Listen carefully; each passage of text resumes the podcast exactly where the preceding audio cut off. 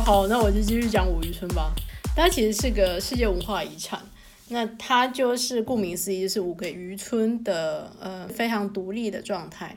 外面的人也比较难到那个地方，所以他们保留了完整的过去怎么生活的那种状态，比如说去抓鱼、捕鱼或者等等。因为它就在海边，所以它在黄昏的时候拍照非常非常美。如果是对摄影有兴趣的，都会在黄昏的时候挤到某一个渔村的角落，那就是在等日落，然后这样整个拍过去，还有包括灯火通明的那种景色，其实非常的美丽，感觉很漂亮，而且海鲜很好吃。其实虽然有铁路让观光客可以往来这五个渔村，但是当地人他们并不坐火车。他们坐的是自家的船，在那边旅行就非常有耐心，就是要等火车。我虽然按着时刻表到了火车站去，然后就发现车子一直没有来。我跟你讲，这件事在全意大利都是真的。我们的火车时刻表是参考用的。往来五渔村就是可能一站五分钟、十分钟这种路程，可是等火车可能就要等了半个小时、四十五分钟才会来。印象很深刻，就是一大群外国人挤在小小的火车站。看着火车时刻表，怎么车子还没有来，然后就看到最后大家也不看了，就在那边等等等，傻傻的等到哦，终于火车来了，然后又是一大群人下车，然后再一大群人挤上去，这样就是里面会挤满的人，大概就是像我们中秋节台铁里面的盛况，查票员都很难走路的那种状况。小鸡有去过吗？有超多次，他们那个地方就是生活不易，在里古里亚区，它就是靠着海，渔村都盖在这种沿沿岸的悬崖峭壁上。他们的人就是坚坚忍不拔到，他们在这个悬崖峭壁上开垦出葡萄田，然后种葡萄，所以小天哪，对，沿岸呢，所以它那个田是有点类似梯田这样，就是真的是连着那个悬崖一层一层这样种。所以你会看到他们的采葡萄呢，是在那个悬崖峭壁上建的铁路之后，他们开着那个几乎是走垂直的小火车，然后用那个小火车这样子上去，然后把用葡萄把一车一车装满，然后再采回家。为了酿酒，不惜自己的生命，这样。这一个概念，天呐，好感人，我都要哭了。这跟燕窝差不多了。第二个五渔村，我建议你要去玩的时候啊，就是除了火车之外呢，我建议你可以买一一张船票，就一次性的就好。它每个村其实呃，除了第三个村，它是在那个山中间不靠海之外，它一二四五都有都有它自己的小渔港。船票来回的话，好像是应该十五还二十块而已吧，可是很值得坐一次。然后我每次都买第一村到第五村，因为那个尤其是。第五村 Rio 九瑞，他在船进港的时候是最漂亮的，因为它最有名的那个点就是在刚进港的那个地方，所以你在那边可以拍到很漂亮的照片。然后第二个就是你今天那个船在走的时候啊，你就可以看看得很清楚那个地形，就是你就会看到海，然后接下来就是悬崖峭壁，然后接下来就什么东西都没有，什么东西都没有，然后突然冒出一个村子，然后就满满的小房子，彩色的，然后放在悬崖上，就是啊，这是第二个村啊，这是第三个村，就是 还蛮有趣。的啊，对。是要做多久会到第二、第三呢？十分钟，超快的。对啊，差不多十分钟、十五分钟。哦，那还不到吐出来的时候就看到了，这样。我好想再去一次哦！听你这样讲，快来，因为你知道我我去五渔村，我是坐一日游诶，因为从米兰坐火车坐到那个最北部的那个蒙特罗索，直达车我记得三个小时吧，到早上八点还七点的车，我十一点到那边，就是稍微逛一逛玩一玩就大概结束了，然后接下来晚上再坐到晚上八点的车回来，真好，OK。就这么说定了。呃，里古里亚他们就是靠着海的一个大区，然后最大的城市那个热内亚以前是很繁荣的港口。从热内亚往北啊，满满的都是类似像五渔村这样的小村子。不想跟观光客挤的话，你可以去很有名的，比如说那 Portofino，就是它是有钱人最爱去度假的一个村。然后或者再往北一点，在卡莫里，他们也都是一样的景色，有小海滩，不过海滩是岩岩石的，不是沙那种海滩，配上那种渔村很好吃的海鲜。尤其因为里古里亚区是那个青酱的产地，所以那一区的青酱非常好吃。从里古里亚那一区来的人呢，他们就是对青酱有多骄傲啊！今天去超市买青酱，或我们说说，哎，我在米。那家餐厅的青酱很好吃，他们那个白眼就是翻到炸掉，什么。你们不是我们这一区的人，你们不懂青酱什么？我妈妈的青酱一定是新鲜现打的，吃之前才打的，什么先做好那种东西我们不再用的，就嚣张个屁呀、不是跟台南人一样吗？就我家巷口最好吃啊！对，真的。然后就是，反正我那时候去朋友家，就是就是真的是那种妈妈的后后院，就是放了一大堆，因为那个青酱要用那个，哎，背手中文叫什么啊？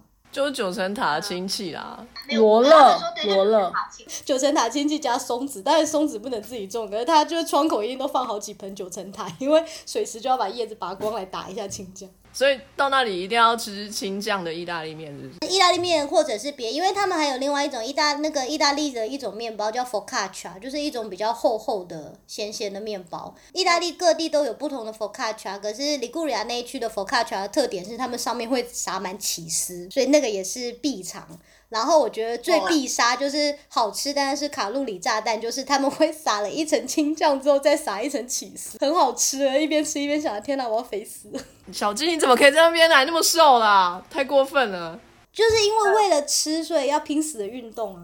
好，那刚刚说到意大利的好吃的东西嘛，我找到了一个比较少见，我来跟你们分享一下。如果用我不标准的发音，叫做 Saltin Bocca，是 S A L T I N B O C C A。好，这边请小鸡 pronounce 一下呃 s a l t i n b o c c a Saltin Bocca，对不对？是不是比较棒？因为它那个有两个 C 那边，所以 B O 就 b o 到卡中间要稍微停一下，这样。它的制作方式呢，其实算是简单，但是听说很好吃。主要的原因呢，是因为它有加了一个东西叫做 prosciutto。而 prosciutto 的意大利文，请小鸡再为我们示范一下。Prosciutto 就是 Prosciutto，好，prosciutto 就是 prosciutto，有没有重音不一样？prosciutto 其实就是腌火腿啦，换做中国版的话就是金华火腿。它的制作方式就是猪哦的后腿，那整只切下来，用盐去腌，然后在这腌制的过程当中，它是挂着的，嗯，所以它的形状呢就还保持着那一只腿的状态。在意大利、西班牙都有非常类似的东西，在西班牙的叫做 Hamon de Iberis，他们这两个的不同就是他们坚持要用本国的猪，哦，意大利的 prosciutto 就一定是意大利生的猪做的。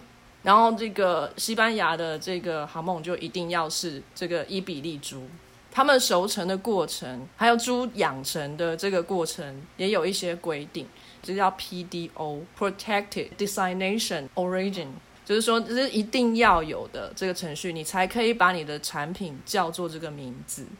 Prosciutto 来说的话，它就是一定要是意大利出生的大白猪。那这个大白猪呢，它在饲养的过程当中，一定要吃，一定要吃哦，一定要吃乳清蛋白。你可以加别的，但是呢，不管怎么样，它就一定要有一定比例的乳清蛋白在它的饲料里面。你可以再加玉米啊，再加其他东西没有关系。那 prosciutto 跟哈梦还有另外一个分别，就是哈梦它是比较扁的，它的猪腿是平躺着放，可是意大利的这个猪腿呢是挂着的，所以它还是一整根柱状，圆圆的这样。好，这是只是些些微的差距啦。我相信个人哦，没有那么那个有天分，说那么一点点细微的差距也吃得出来，但是就是有厉害的人是可以的。那这个 prosciutto 呢，它至少要熟成十二个月以上。它才可以上市。那当然，更长的也有二十四个月、三十六个月，甚至以上的，就是有没有女儿红那种十八年的，我不知道啊，可能有吧。十八年我不知道，可是是真的有很多很久的，然后超贵，就是比金子还贵。那真的有比较好吃吗？我觉得那真的见人，因为你知道 prosciutto 其实它是一个总称，如果你今天要细分的话，它又超多种的。然后意大利的每个人对每一种都非常的坚持。比如说 p r o s c i u t o 最基本的分，它有煮熟的，就是 prosciutto cotto，和它有生，就是腌的时候是生的，然后只用烟熏 p r o s c i u t o crudo。我知道，就是比如说在超市，一般便宜的你可能两三块买得到，贵的它可能连在超市都可以买到五六十块，就是它可能也就是才一百克而已。如果你今天想要买那一整只腿，然后它又是那种熟成很久，哇，那东西真的价钱很夸张。对啊，都可以拿来当股票在那边储藏的，就是它好像也是越成年越贵吧。应该是因为它其实它那个加了盐那些放了之后，它也不太会坏掉吧？如果你不切的话，就是它在外面还会用个东西封起来这样。对，一般来说就是它会用蜡把那个大腿跟身体切开的那个切口封起来，就是避免氧化。这样子封着不去动它的话，基本上不太会坏掉。但是如果你已经切开了，恐怕就不行了。切开的不行，因为我觉得这是要当场吃，因为可能只是过一两天味道就会变。对啊，在欧洲的时候还蛮常吃的，在美国也蛮常吃到，就是 prosciutto 可以算是稍微比较便宜一点的。西班牙的那一种哈梦比较贵。再说回来，这这道菜哈 s a d i b o c a 哦，这个东西呢，它是要用小牛肉切成薄片，然后再用锤子把它锤软，再放一片有一种香草叫 sage s a g e，我不知道中文是什么，然后在上面呢再放一层这个哈梦。那三层都是薄薄的嘛，然后再起一个呃平底锅的油锅，里面最重要的就是要放 butter，然后你可以再加一点点的橄榄油，加一点味道，然后再把这个刚刚我们叠起来这个三明治放下去煎。那我看的这个 YouTube 影片，就是意大利主厨，就是会一直吹嘘自己很厉害。小牛肉不是要把它打扁吗？打扁的时候，他就说：“哦，buffetto，就是很棒，这样哈。”在打开的时候，哎，一不小心他又把它折到了。他说：“哦，没关系，剥开就好。”它三层都已经叠好了之后，然后用牙签串起来，这样它固定，有没有？然后再放到锅子里面去煎。煎的时候呢，小牛肉那一面朝下。沾一点薄薄的一层面粉，然后再下油锅去煎的，记得是小牛肉的那一面哦。小牛肉熟了就可以吃了，因为 p r s c i u t o 本身就是生的就可以吃嘛。那个小牛肉熟了就可以起锅了。可是呢，他又很想要在锅子里面就把牙签拿起来，所以在那边一直烫到手指头。我就觉得他这到底是不是主厨？他那边漏洗了半天之后，终于把这些锅里面的。Salting b o c a 放到盘子里面去，那剩下的呃肉汁啊，它就加一点水，呃用小火去 simmer 一下，呃因为刚刚那个肉还有带一点面粉嘛，就有点像勾芡的汤汁一样，好，就撒在上面，就有点像烩的感觉。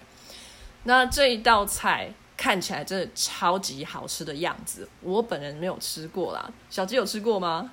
没有哎，我待会想要做做看，看起来好像很不错。我也想说，我等一下要去超市买。对，等一下就去超市采买。好，那这道菜呢，其实最重要的我并没有说出来。这个小牛肉放在锅子里面煎的时候，最重要的事情就是要用白酒撒一点在里面，然后让它稍微挥发一下提味。这一道菜的精华就在这里，酒。加下去之后，这个汤汁非常的浓郁。这边要问一个问题：你们知道为什么酒精可以让食物变得更好吃吗？来来来，猜猜看，是因为酒酒精会让食物的结构稍微有点改变吗？变得比如说肉质会比较软，或是怎样吗？嗯，这也是有可能啊。那小金你觉得呢？该不会就是你本身爱喝酒，所以任何有酒精味道都好吃？其实，其实这件事情也是蛮有可能的。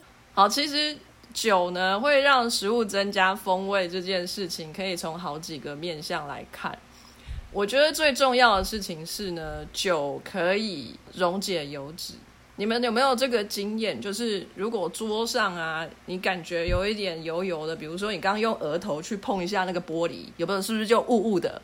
然后，如果你喷一点酒精，然后再擦，就会很容易的就把它擦干净。如果你不喷酒精，直接用卫生纸擦的话，只会越擦越糊嘛。那这个酒精就是把你额头上抹在玻璃上的那个油脂给溶解了。就是，那这就是跟那个吃牛排的时候要配红酒是一样的这个原理吗？